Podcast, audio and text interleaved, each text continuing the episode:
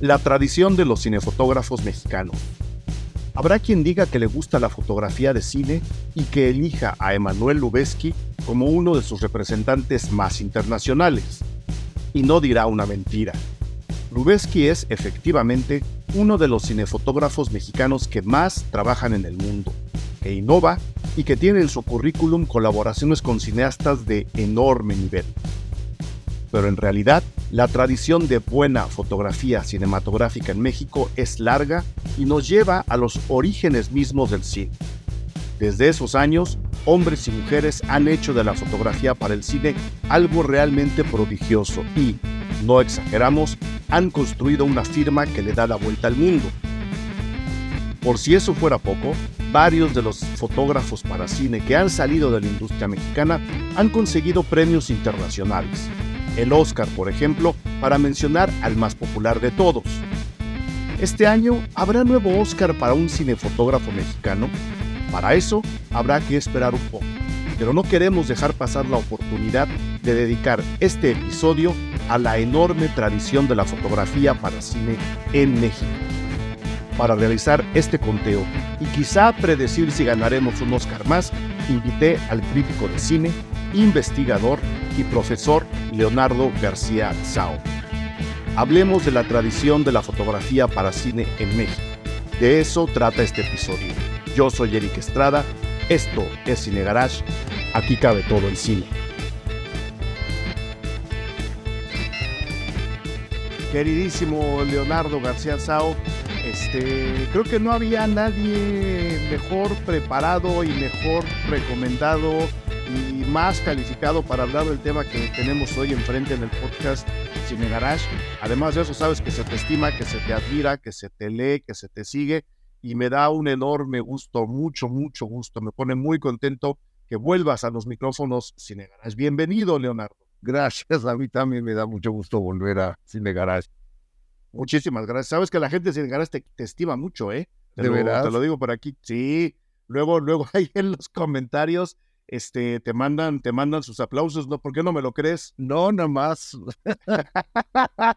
Tengo buen rating entonces. Tienes muy buen rating, ah, no, no, eres, eres de los levantar, levanta ratings del ah, podcast. Entonces, bienvenido. Este, estábamos hablando antes de empezar a grabar de la nominación de Rodrigo, Rodrigo Prieto al, Oscar de, de, este año. Eh, unas nominaciones que respecto al cine mexicano, ya lo platicaba yo en otro podcast eh, cercano también a la temática del Oscar, pues se quedó flaco para México, ¿no? No hay esta lista de nominados por todos lados como lo habíamos tenido en la década pasada. Sí. Eh, sin, em, sin, embargo, ¿no? El, trabajo de Rodrigo es eh, grande, es importante y no por ser el único mexicano nominado al Oscar deja de ser inferior. No, claro. Creo que, creo que, creo que el trabajo que ha hecho Rodrigo en fotografía a lo largo de su carrera eh, este, lo convierte en uno de los cinefotógrafos universales más importantes, más interesantes, más sólidos que hay, y de ahí, ¿no? La larga lista de, nombres con los, que, con los que ha colaborado. Antes de entrar al tema, antes de, darle a la gente una, una paseada por la larguísima lista de nombres de cinefotógrafos y cinefotógrafas mexicanas en la historia del cine mexicano que es y lo digo en la introducción a este episodio, la historia del cine, ¿no? Porque la, fotografía mexicana ha estado muy presente desde los orígenes mismos del cine. Antes de eso, eh, ¿cómo ves tú la, la nominación de, de, Rodrigo Prieto al, al, al Oscar? ¿Cómo, ¿Cómo te cayó esa quinteta final? Pues muy merecida. Yo creo que es, es su cuarta nominación. No ha ganado el Oscar hasta la fecha. Me encantaría que se lo ganara por la película Scorsese que es Los asesinos de la luna. Su trabajo realmente es magnífico en esa película.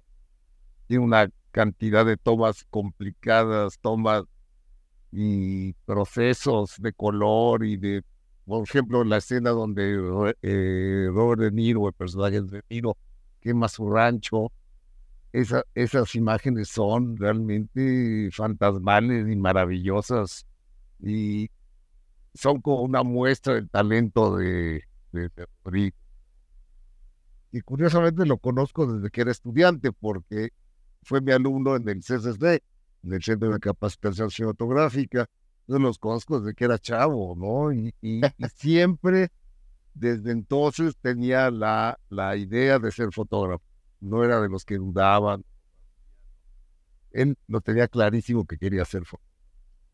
Y, y, ya se le notaba este ojo particular, esta, esta astucia del, del cinefotógrafo mexicano que acaba inventando cosas para poder sacar las imágenes que la película solicita. Ya se puede ver desde ahí algo así en un alumno, Leonardo. Pues sus trabajos eran muy buenos. Trabajos de fotofija incluso, ¿no? Eran muy buenos. O sea, había un ojo privilegiado desde entonces. Bueno, este, nada más para recordarle a la gente, Rodrigo Prieto está, como bien dices, Leonardo, dominado por los asesinos de la luna, peliculón, desde mi punto de vista. Este, está al lado de Edward Lackman en, con El Conde, que, es creo que es eh, lo mejor. ¿eh? Es una película chilena, curiosamente. Es una película chilena, desde mi punto de vista, lo mejor que tiene es justo la fotografía. Sí, exacto. No, no le veo más, no le veo más chiste. A mí también me parece una película que queda de ver muchas cosas, porque la fotografía es preciosa, ¿no? Sí, la fotografía es tan buena que acaba siendo una de las... ¿Cómo, cómo lo explico? Para mí la fotografía, eh, la, la, película en sí, eh, blanquea cosas que yo creo que no deberían blanquearse. Hacer, hacer de una figura tan siniestra como, Pinochet. como la de, como la de Pinochet algo, no sé, cercano a cierta realeza, aunque estemos hablando de cine de terror, que además esté sustentado en una fotografía preciosista, como sí. O sea, la convierte en su, en su, en la peor cualidad ética de la película, pero la mejor propuesta a nivel técnico. Así podría yo definir lo que, lo que me ocurre con el conde. Sí, no sé, no sé si tú tienes alguna opinión al respecto. Yo creo que es paradójico lo que tú dices y es cierto, ¿no? Es, es una película muy hermosa de, ver, para ver. Para verse, sí, Pero al mismo tiempo es una película que además creo que no lleva a fondo lo que propone, lo que plantea, como, vaya, en la idea de Pinochet como un vampiro, pues está bien, pero no está desarrollado. No, no, no. Se, nos queda, se nos queda muy corta. Muy corta. Y ya tengo por ahí algunos haters al respecto de cuando lancé mi crítica. Ah, pero bueno. está, está Matthew Libatic por Maestro, una, una película que hasta donde sé se puede ver en, Netflix. Sí. Tal cual. Una, una de las sorpresas de la lista denominada. Yo creo que nadie había volteado a ver a, Maestro y ahí está al lado de Naya. Con, con, Annette Bening y con, y con Jodie Foster. Nadie hablaba de ellas. Ahí está. Ahí está. Luego está una de las grandes triunfadoras de la taquilla del año pasado, Oppenheimer. Las fotografías de Hoyte Van Hoytema. Eh, no me voy a poner aquí ningún listón, pero yo cuando la vi dije, aquí hay un Oscar en el guion y aquí hay un Oscar en, la, fotografía. Bueno, la nominación por lo menos. Sí, exacto. ¿Te gustó Oppenheimer, Leonardo? A mí no me emociona. Reconozco que es una película casi didáctica, ¿no? Que es una especie como de salón de clases, muy lujoso, muy, muy explicativo, que me dice más de lo que me interesaba. No, no queríamos saber tanto. Tanto. creo que es exhaustiva en ese sentido. Y digo, me, no me molesta, me parece una película aplicada bien, y tiene cosas que me, me, gustan, pero, pero sí, sí, finalmente es una película que no, yo no volvería a ver. yo, yo, dije lo mismo, me gustó, pero no la vuelvo a ver, ni, loco, ni loco. Y la, la, última nominada es Pobres Criaturas, que acaba de estrenar en la cartelera mexicana. Sí. Eh, la fotografía es de Robbie Ryan. Y de nuevo, creo que de lo mejor, sin demeritar las otras cosas, en particular la actuación de Emma Stone, creo que lo mejor que tiene la película, o, el, o la enorme plataforma en donde está depositado lo que Yorgos Lántimos quiere contar, está precisamente en la fotografía. Sí, así es. Así es, así es. Habiendo dicho eso, ahí está Rodrigo Prieto. Ahora nos darás tu vaticinio al final del programa sobre si crees que va a ganar o no. Pero mientras, eh, como, como decía yo, Leonardo, y, me da mucho gusto que sea un maestro el, el invitado. Bueno, normalmente hay maestros, cada quien en su tema, pero tú además enseñas. O sea, si, si enseñas, si, si vas al salón de clases y tienes a tus alumnos como Rodrigo Prieto, ¿no? Exacto. Este, eh, Y, luego a la gente le suena exagerado, pero es cuestión de checar los primeros datos. Eh, y me emociona, la verdad, que cuando se habla de fotógrafos de cine en México y fotógrafas de cine en México, realmente nos tenemos que ir a los orígenes del cine mexicano. O sea, desde entonces, no sé si las razones sean explicables o no, si sean meramente circunstanciales, si tenga que ver la cercanía física con, con, Hollywood, eh, una cercanía incluso cultural también si tenga que ver eso con que los fotógrafos mexicanos han sabido darle al cine universal una mirada y un poder eh, que a la fecha sigue presente. ¿Qué tan atrás nos tenemos que ir para comenzar a hablar de cinefotógrafos mexicanos en la historia del propio cine mexicano, Pues a los orígenes, como tú dices, ¿no? Creo que incluso, vaya, los, lo que hacía Salvador Toscano y esos pioneros Casasola en cuanto a la foto fija, este, ese tipo de trabajos nos, nos revelan un ojo, ¿no? Que es lo importante del cine, ¿no? Tener un, una mirada muy particular, en este caso sobre la Revolución Mexicana, que fue, que coincidió históricamente con el surgimiento del cine. Entonces tenemos grandes testimonios visuales gracias a estos fotógrafos, ¿no? Y habrá sido esta épica de la revolución eh, lo que acaba contándole ese, ese, ese, poder, luego esos encuadres raros. O sea, si hay, películas muy tempranas eh, en, la, en la historia del cine mexicano que tienen ahí unos encuadres bastante más propositivos que los que había en el resto del mundo, ¿no? No sé si la épica o, o la propia violencia de la, de la Revolución Mexicana forzó a los, a los fotógrafos o los inspiró, si es que eso se puede decir. Creo, que no está mal decir que un hecho violento te puede inspirar, ¿no? Creo, que, creo que no está mal decirlo, lo voy a decir así. Si esa violencia acaba comunicándole cierto poder a la mirada de los, de los fotógrafos mexicanos, porque todas las vistas de los Lumière pues eran igual en, todos, en, todo, en todo, el mundo. Mandaban a sus emisarios a retratar la vida cotidiana de los países en que querían vender cámaras, ¿no? Para eso los mandaban. No era un interés artístico. Este, pero, pero luego los fotógrafos mexicanos les roban mirada y empiezan a hacer cosas realmente, realmente sorprendentes. Eh, tiene que ver también, Leonardo, eh, el auge cultural de México en esos años, ¿no? Todo, todo el desarrollo de, de, este discurso nacionalista que luego está en los murales, que tiene que ver mucho con la pintura, toda la explosión de Diego Rivera y sus amigos, esta esta como nueva entrada de México a lo cosmopolita, lo había sido varias veces, lo deja de ser, lo vuelve a hacer, lo deja de ser, y justo en los orígenes del cine ya moderno, ya entrándole a lo, a lo, a lo sonoro, el cine con, con, sonido, el auge cultural mexicano y lo mexicano están de moda en muchas partes del planeta. Eh, eso también ayuda, ¿no? A que los fotógrafos empiecen a encontrar otro tipo de, inspiraciones. Claro. Que el, el ejemplo típico el ejemplo más perfecto de lo que estás diciendo es Gabriel Figueroa. Exacto. Gabriel Figueroa realmente fue un atento observador de lo que estaba pasando culturalmente, un educado en Hollywood, o sea, las dos cosas. Se educó en Hollywood y este y, y, y apreciar el momento de la riqueza cultural que había en México en ese entonces. Y se junta luego con gente como Paul Strand. sí, sí, sí, sí. Para, para hacer cosas. Un fotógrafo que también tenía una mirada muy particular y que estuvieron recogiendo, tratando de encontrar cómo poder cuadrar.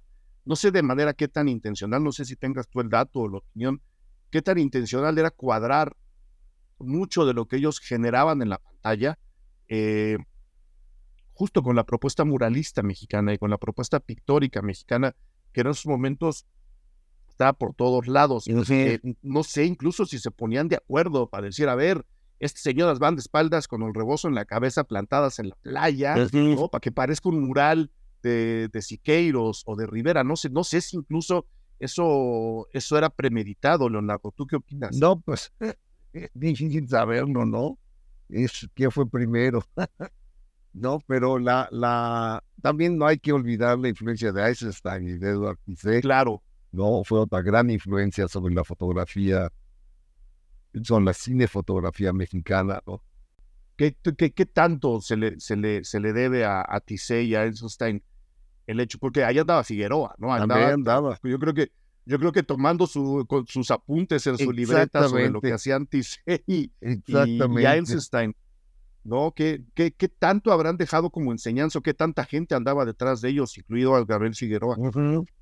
Yo creo que, que eso fue también una, una fuerte, fuerte enseñanza de lo que se podía hacer con el paisaje mexicano, con los rostros mexicanos. Porque además creo que, creo que tiene mucho que ver este, la, esta, esta cercanía física que yo decía hace rato de, de Hollywood, eh, el hecho de que pues, las lentes y las cámaras y las películas de alguna forma estaban aquí al lado. Digo, no era fácil, había que traerlas, era costoso, ¿no? Es material muy delicado, pero pues no es lo mismo vivir en Francia y mandar tres películas de Hollywood, película, quiero decir, sí, no, celuloide, ni cámaras, o, vivir, no sé, en, en, Argentina y mandar pedir una cámara X con lentes X, que mandarla a pedir de, aquí, ¿no? O sea, a la, a la vuelta. Hasta aquí a la vuelta. Yo lo, lo, platicaba en otro podcast.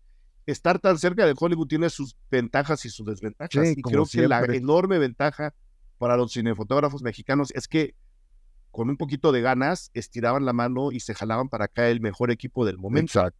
Y eso les permitía experimentar, me imagino. ¿Cuál, cuál, ¿Cómo definirías tú, habiendo ya mencionado a Gabriel Figueroa, su real aportación a la cinefotografía universal. O sea, lo entendemos, ¿no?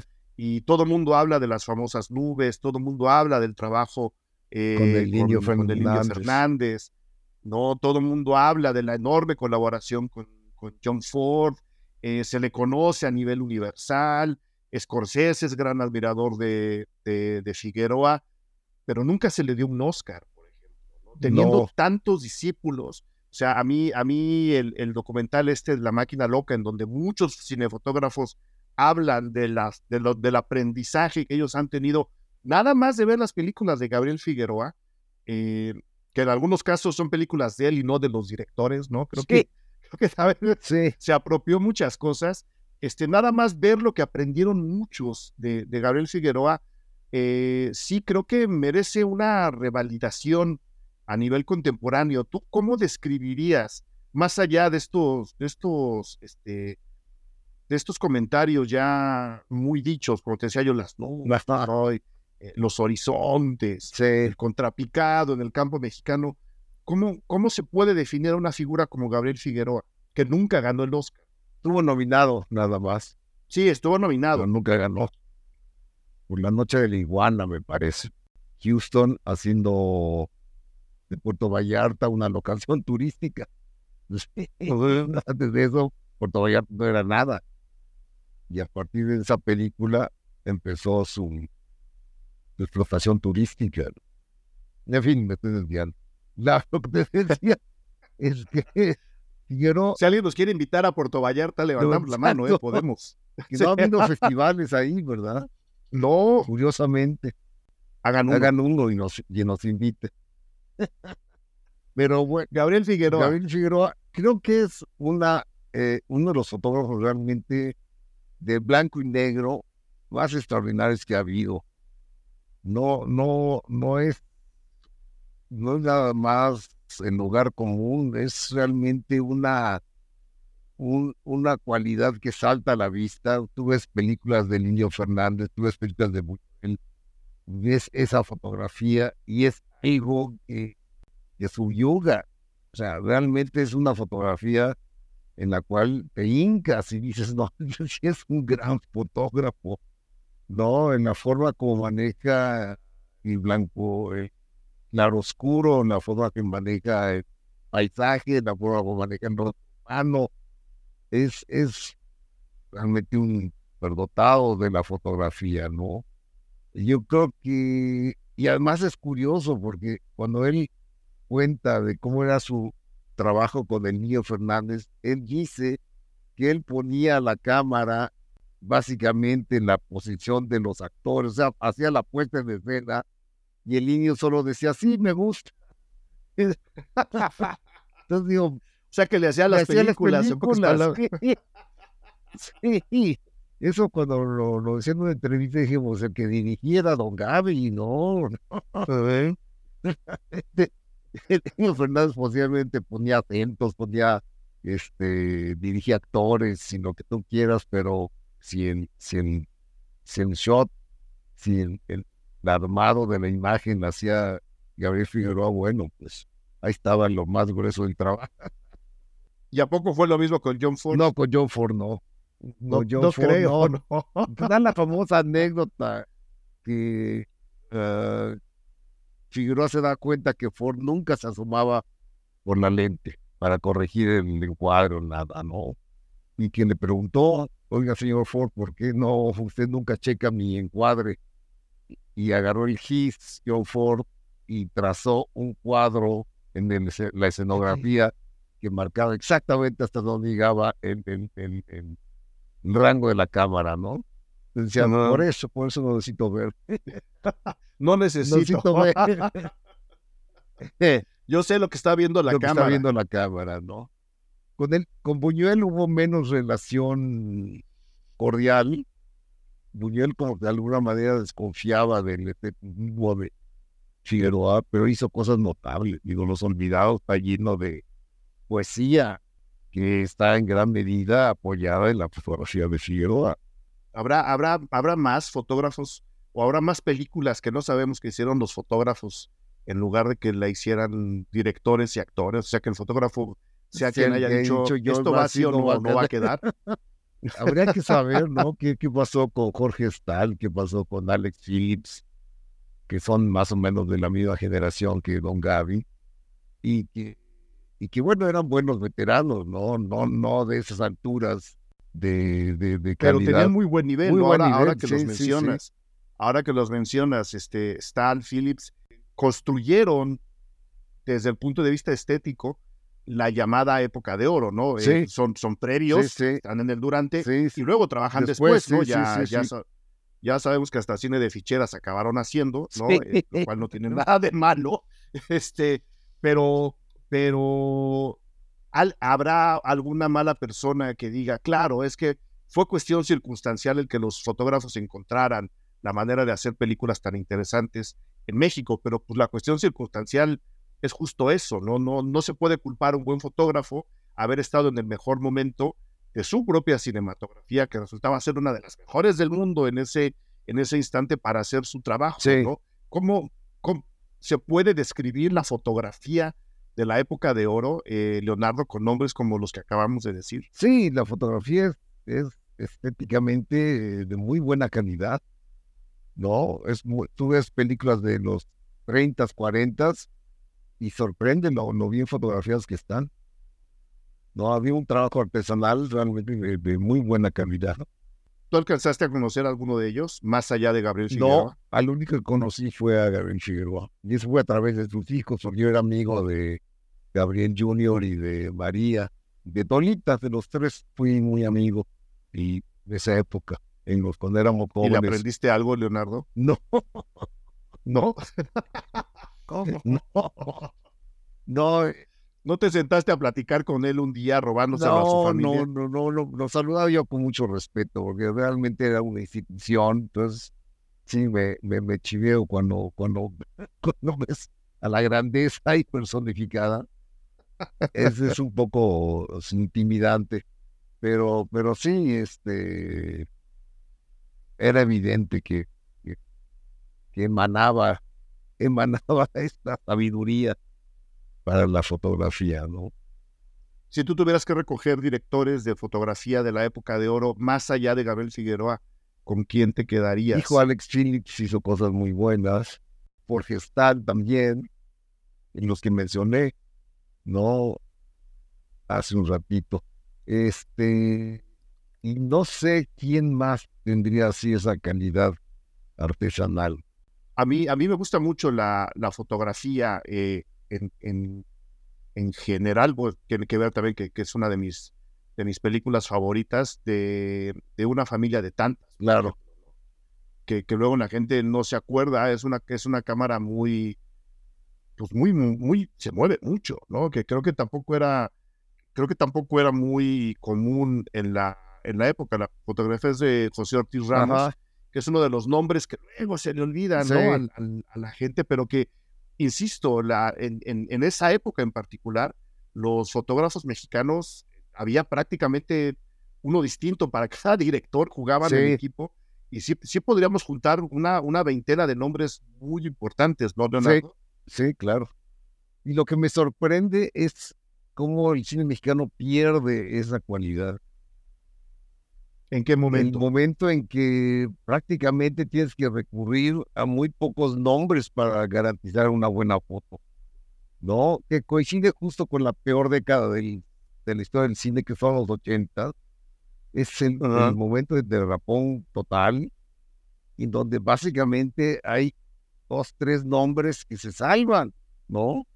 Entonces está, obviamente, Ángel Godet, que es el que se lo, pelean todos, Paul Leduc, este, Felipe Casals, Arturo Risen, todos quieren trabajar con Ángel Godet porque garantiza esa calidad, ¿no? Y, otra vez estaba ese asunto de los sindicatos, o sea, en fin, todo ese, todo ese desmadre. Y, y bueno, estaba Tony Kuhn, que es suizo, pero radicado en México, también hacía muy buen trabajo de foto. Estaba Miguel Garzón, recién fallecido. Pararle de contar, creo que no quedan más fotógrafos. es terrible, pero yo me acuerdo, sí que era la, porque ya los veteranos, los sabios que hemos mencionado, ya habían muerto. Y no quedó. O ya no querían trabajar. trabajar. Y no quedó una generación de relevo, precisamente por la política de los sindicatos. Eso castró a toda una generación de posibles cineastas y orilló a, esta carencia de fotógrafo prácticamente vino a aliviarse con la generación de Memo Navarro, el Wesky y Rodrigo Prieto, ¿no?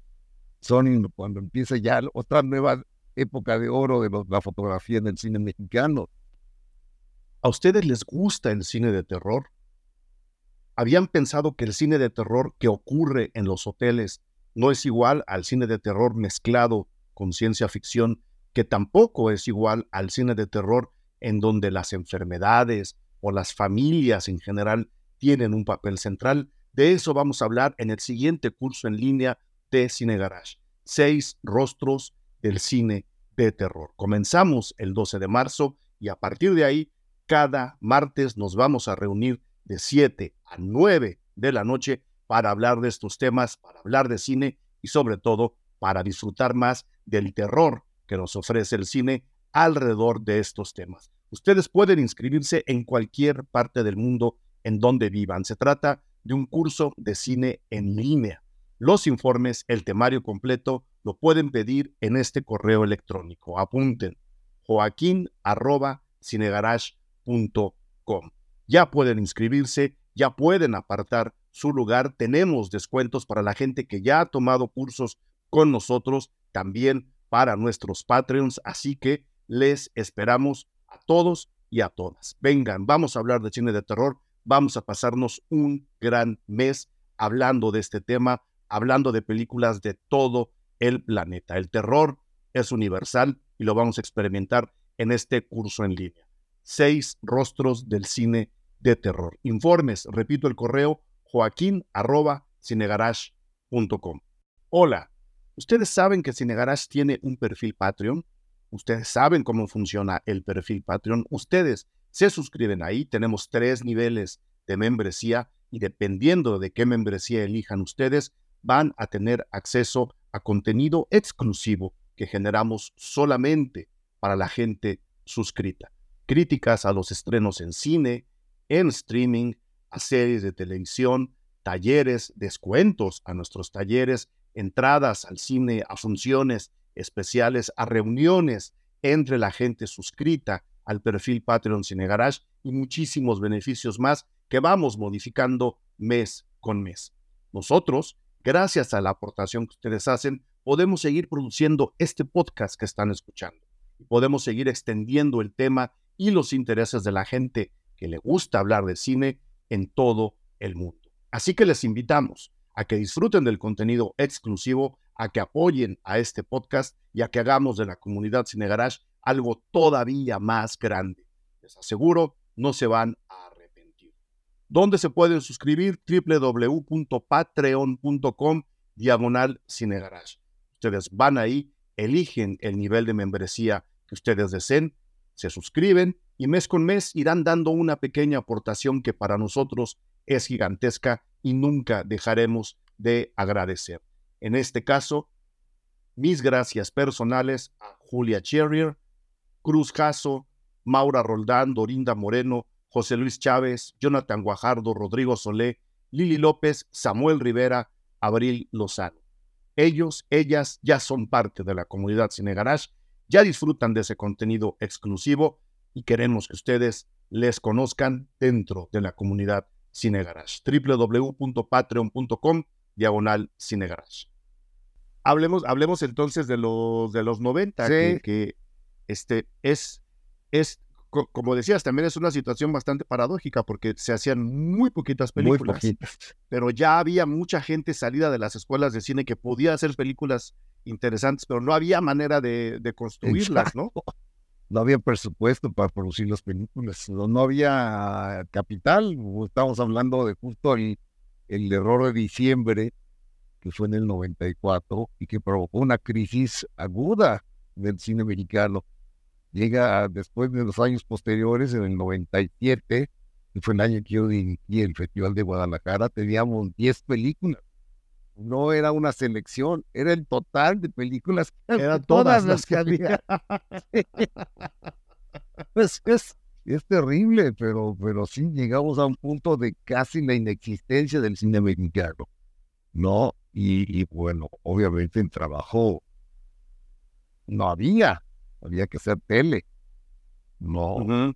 O publicidad. mucha gente, que, creo, que creo que es el, el la época dorada de la publicidad mexicana, todos los estudiantes de cine, fotógrafo, director, todos estaban haciendo comerciales. exacto. Había unos anuncios bien bonitos, pero en una, en una situación de crisis como esa, la de los 90, que fue brutal y durísima, florecen nombres bien interesantes y a nivel de fotografía, acabas de mencionar a tres que a la fecha no siguen no solo trabajando, sino siguen inspirando a otros cinefotógrafos y cinefotógrafas, porque ahí viene una generación importantísima y bien interesante de cinefotógrafas mexicanas, siguen jalando a, mucha, gente, a hacer fotografía. Creo que no, no, sé si quieras decir algo de, de, de de Navarro. Eh, por, por, qué salen ellos? ¿Por qué sobresalen ellos? De repente, no sé por qué, si es una especie de coincidencia generacional, bueno, Navarro es de los años 50, nació en el 55. Lubeski y, Rodrigo Veo Prieto son ya de los 60. No hay una generación que nos separa. Y antes de ellos está uno que solo ha trabajado en una sola película mexicana, que es Gabriel Beristain. Y es muy bueno, pero siempre ha estado en el extranjero. Solo hizo El Cometa con Marisa Sistach y con Guillermo el Toro ha trabajado también mucho, pero en el extranjero nunca ha trabajado en México. Entonces, pues, es de los pioneros que empezó a hacer nombre en el extranjero cuando hizo Caravaggio, la primera de Derek Jarman, que ganó el premio a Mejor Foto en Berlín. O sea, realmente, si tenemos que hablar con el primero que obtuvo reconocimiento internacional, fue Gabriel Beristain. Wow. y esto fue en los 80, justamente cuando el cine mexicano agonizaba, ¿no? Y este, y después sigue Memo Navarro, que se fragó en el cine independiente, ¿no? Y que empezó a hacer fotografía muy, muy impresionante, ¿no? Él hizo Cabeza de Vaca, hizo Cronos, hizo, en fin, el trabajo de ese nuevo cine que ya venía pujando a fines de los 90, ¿no? Y que, y que florece en los 2000. Entonces es el, es el primer fotógrafo que gana un Oscar por, la, el laberinto en Faun. Tenía, tenía, que ver, tenía que ver en esta inventiva el hecho de haberse forjado en un cine con muy pocos recursos. Yo creo que eso ayuda. eh, lo platicaba Eso con. ayuda. Sí, ¿no? La pobreza ayuda.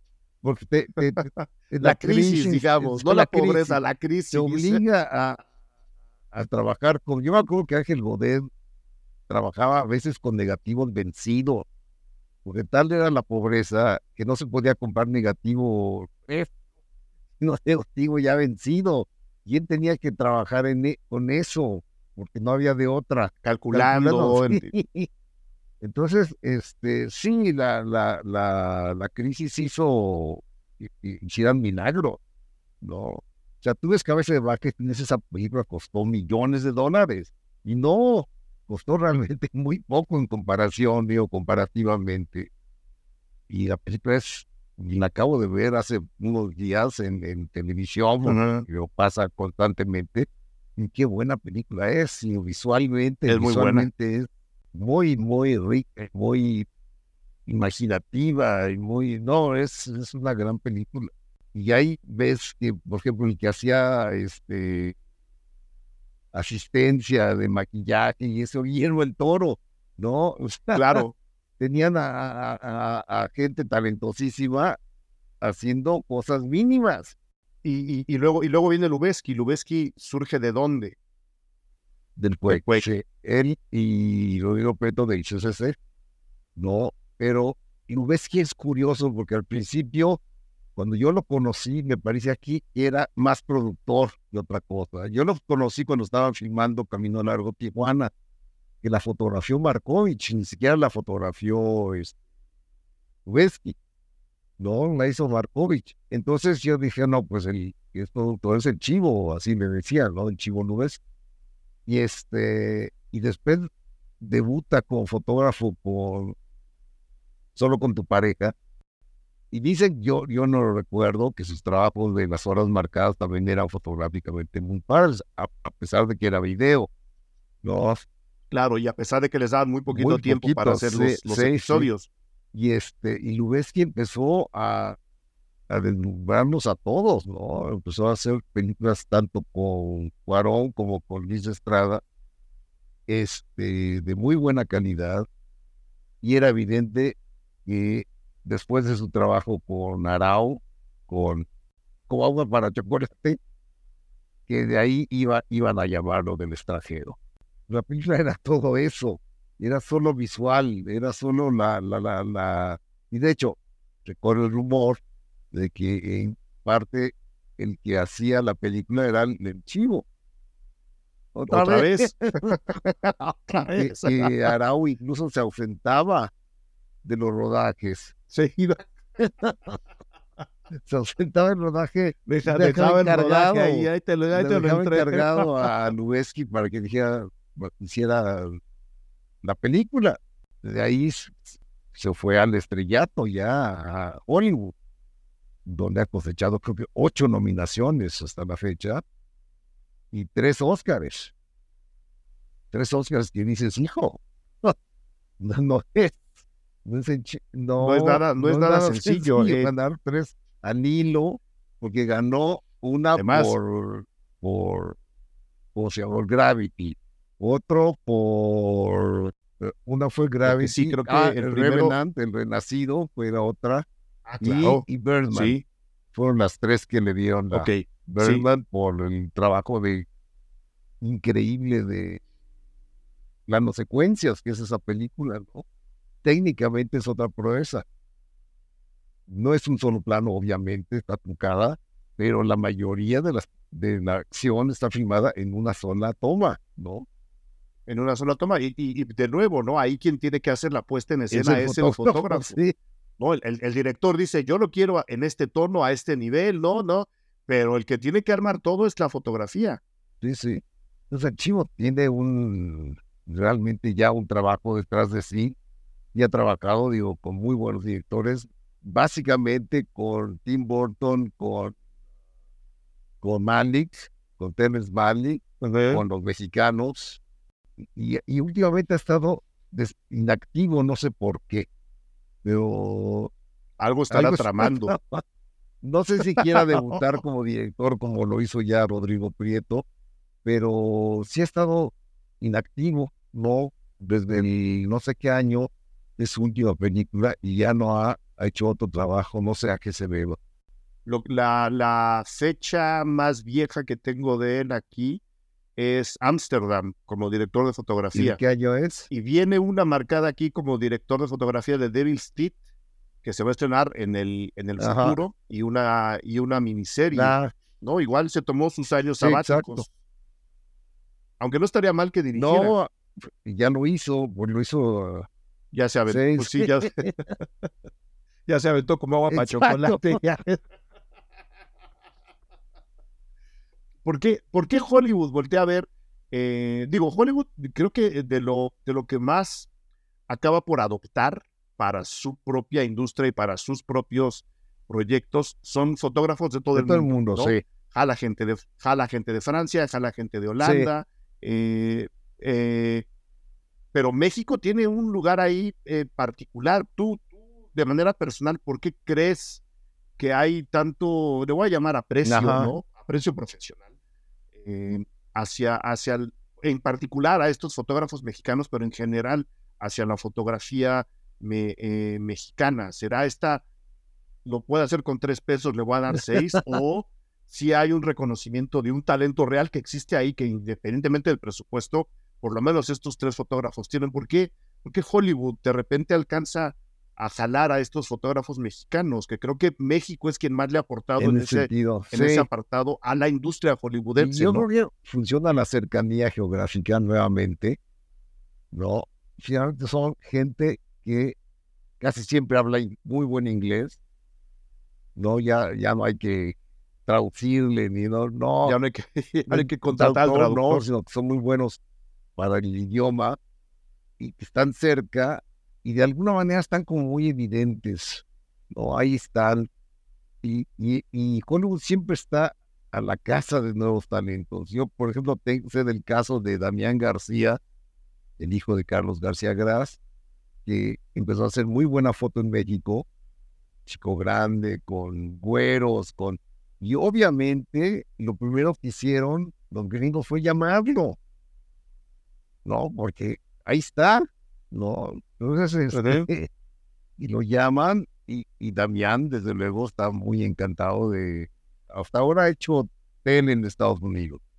Hizo Mandalorian, ¿no? creo que de los de Han Solo, creo, no me acuerdo. Es uno de los tantos proyectos de televisión de, de Star Wars, ¿no? Entonces está en eso pero también el cine español lo ha llamado, este, en fin, ya se ha diversificado, ¿no? Y es, y es un talento que está en ciernes, ¿no? Seguramente veremos algo similar en años futuros de él. Ojalá, sí, ojalá, ojalá. Porque además todo, todo el trabajo que está haciendo Lucas y Disney con las series, en particular esas que mencionas, pues es trabajo de alta tecnología, o sea, están utilizando tecnología de vanguardia. Sí. No, y están llamando a un fotógrafo mexicano para, para adiestrarse en la tecnología de vanguardia. Yo creo que ahí hay un, un nombre al que tenemos, que debemos tener muy bien apuntado, porque atrás de él va a empezar a hacer mucha más gente ese tipo de cosas. Porque, de nuevo, el hecho de que estén haciendo tele, esa tele en particular, no es para nada algo, algo menor, es tele de alta, calidad. ¿no? Es tele de alta calidad. De hecho, su técnica es lo más importante. No, claro, claro, claro. No, y se ha, se ha, reformado, se ha reformado la idea de la cinefotografía dentro de las escuelas de cine. Antes se le hacía menos caso y ahora más. Ha habido una reestructura para decir, oye, están saliendo muy buenos los chavos y las chavas para el ojo. Hay que ver cómo los encauzamos mejor. Ha ocurrido eso en particular en el CCC. que es la escuela donde he dado clases, no he notado que haya habido un acento mayor creo que ah, desde siempre, bueno, desde unos años para acá, se decidió dividir la carrera de realización en dos grandes ramas. Uno, los que se van a dedicar a la fotografía y dos, los que van a ser directores. ¿no? Entonces, ya desde el segundo año ya empieza a haber esa división del grupo para, para establecer quiénes van a ser fotógrafos, ¿no? Desde, el, segundo año. Y este, y ahí ha surgido Diego García, por ejemplo, que ha trabajado con, ah, con talentos asiáticos, sí, trabajó con la Pichacón o la ¿no? Entonces, este es, es, otra vertiente de un cine de arte muy especial, ¿no? Y este, y, las chavas, digo, han salido tan buenas fotógrafas como María Seco. María Seco hace trabajos realmente impresionantes. Ha hecho ella con directores muy diversos, con Diego Quemada, la última de, de Lisa Miller, temporada de huracanes. La fotografía la hizo María Seco y es magnífica fotografía. Entonces, sí ves que, el talento sí está ahí fluyendo. Dariela Ludlow también, que ha trabajado Tyler Beristain. Dariela Ludlow, que es de estas generaciones más o menos recientes que hace 10 años salieron de la escuela de cine y ya están haciendo cosas muy buenas. Y muy, y muy, eh, muy propositivas, diría yo, porque, eh, por ejemplo, eh, María Seco, y, y, ahora nos hemos centrado de manera natural en la ficción, acaba proponiendo cosas bien interesantes a nivel fotográfico dentro del documental, ¿no? Los, creo que los trabajos con, con Everardo González, eh, Everardo también siendo un director muy exigente y muy creativo y que, que le da muy bien la vuelta a la tortilla en sus discursos, eh, creo que María Seco acaba diciendo también por el lado visual, oigan, aquí estoy contando una historia todavía abajo de lo que, de lo que está en la superficie y eso pasa muy pocas veces en el documental y ella lo ha logrado, ¿no? Creo que también en el documental se puede notar el trabajo de, en este caso, una gran fotógrafa. También trabajó con Tatiana, ¿no? Con Tatiana Hueso.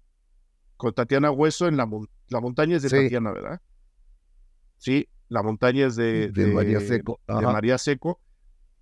Tengo aquí, como decías, temporada de huracanes, la, una jauría llamada Ernesto, las dos se pueden ver ahora en la montaña, Brujería, Aurora, el comediante vaquero de mediodía, este, restos de viento, la libertad del diablo, ¿no? Y de ahí, de ahí nos vamos, te, prometo la tía, por imagínate. Una, una gran, película, también es de ella, Club Sandwiches, y además es de ella, o sea, ha trabajado con, muy diversos, muy diferentes uno del otro, ¿no? Juan habla de una versatilidad técnica realmente interesante.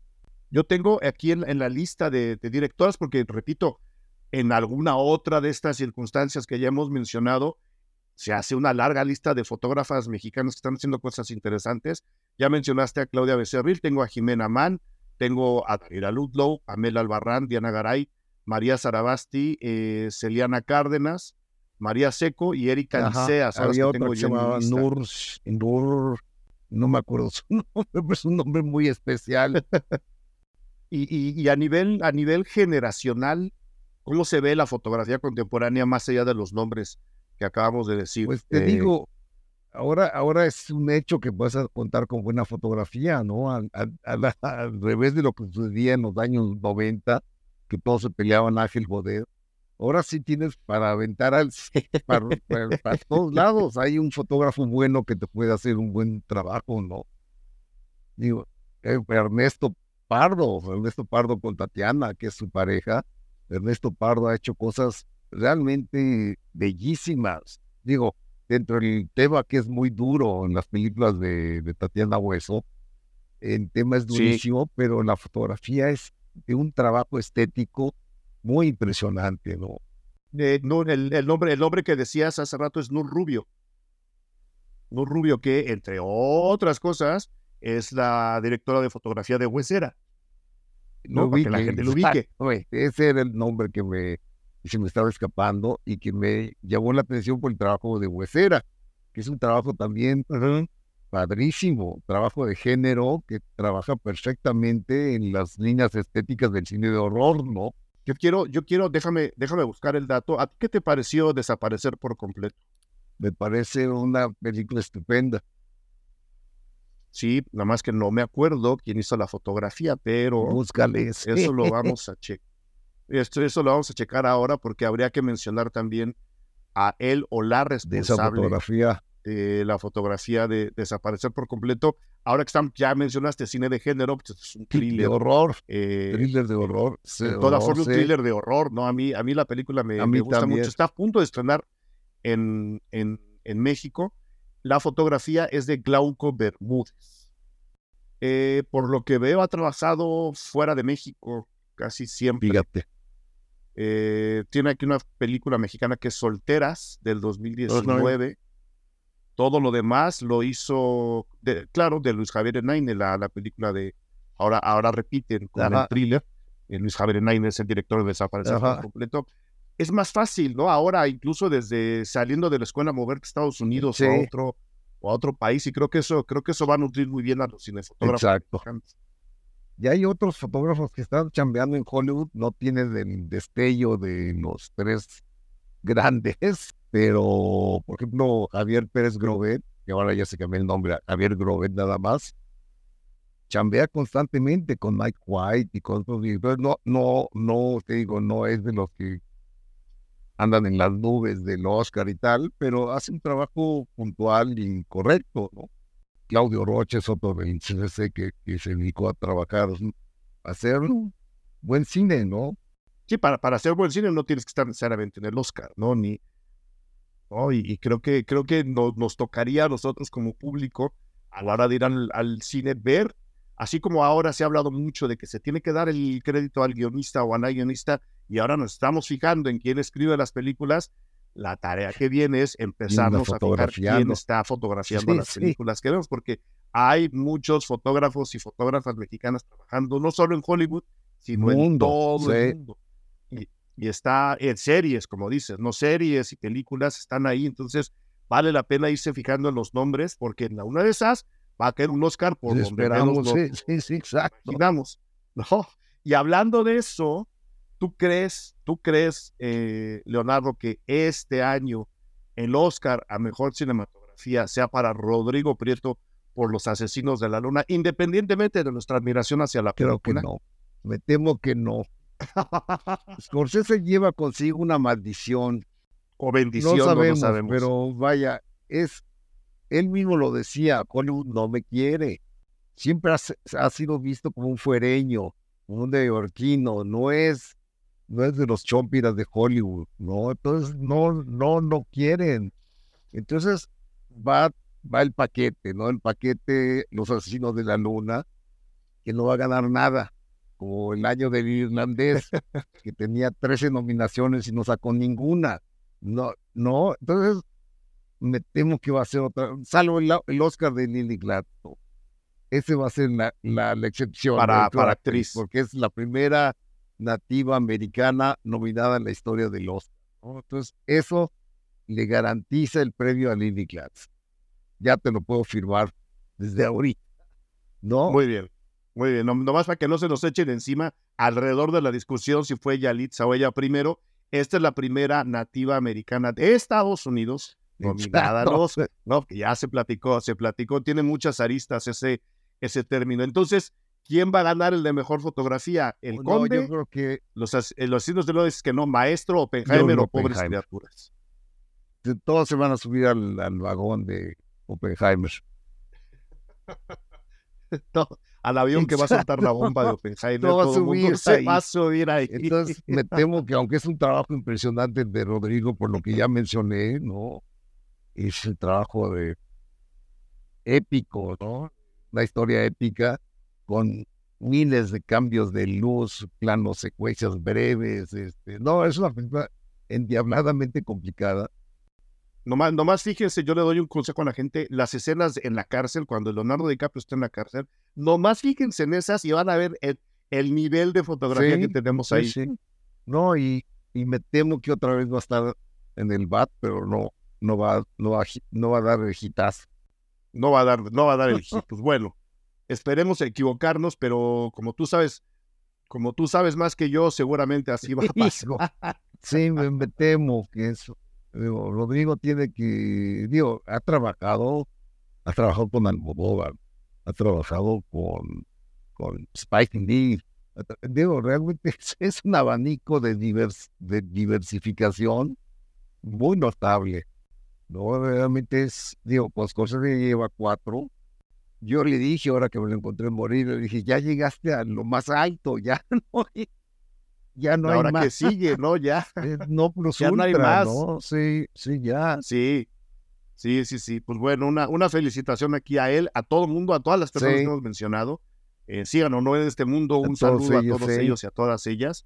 Este, yo repito, nos toca leer los créditos. Cuando vayamos a ver película, lean los créditos, sepan quién está haciendo cine. Hay, aquí dimos una lista enorme, enorme de personas que están haciendo fotografía interesante, propositiva, profesional, de vanguardia, que han salido del cine mexicano, que han salido de las escuelas de cine en, en México con maestros como el propio Leonardo, y que creo que vale la pena que tengamos registrados en la mente. Entonces, chequen los nombres, apúntenlos, sigan la carrera y van a ver cómo poco a poco van a encontrar el ojo de cada uno y de cada una de ellas. ¿Algo más que quieras agregar, Leonardo? ¿Dónde te encuentra la gente?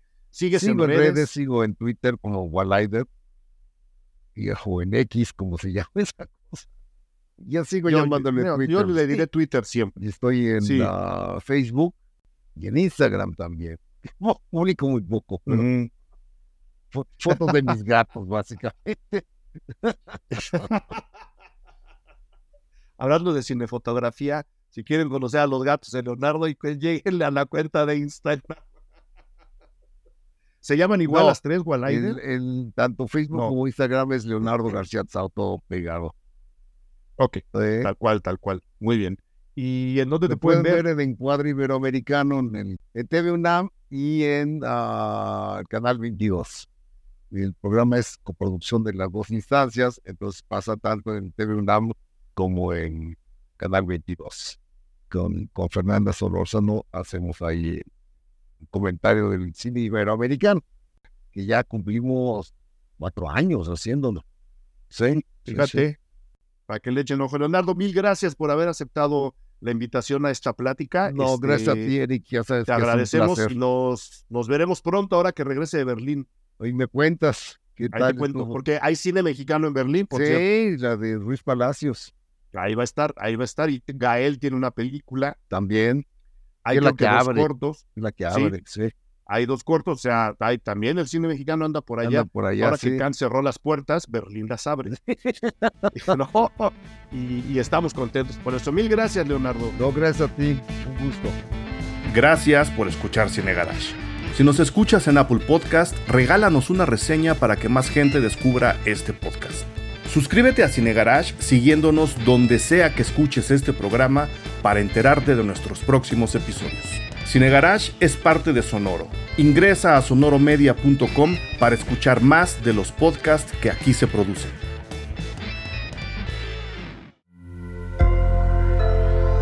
Sonoro. Hola. Bienvenidos al grupo de autoayuda de dibujo. Mi nombre es Iván Mallorquín. Y yo soy Raúl Pardo. Este es un podcast de y para gente creativa, si dibujas, si diseñas, si haces arte, sin importar si ya trabajas en una profesión creativa o si apenas estás comenzando. Aquí encontrarás consejos útiles y sin pretensiones que te ayudarán a navegar mejor estas aguas y a navegarlas con buena compañía. El grupo de autoayuda de dibujo está disponible en cualquier plataforma en donde escuches tus podcasts.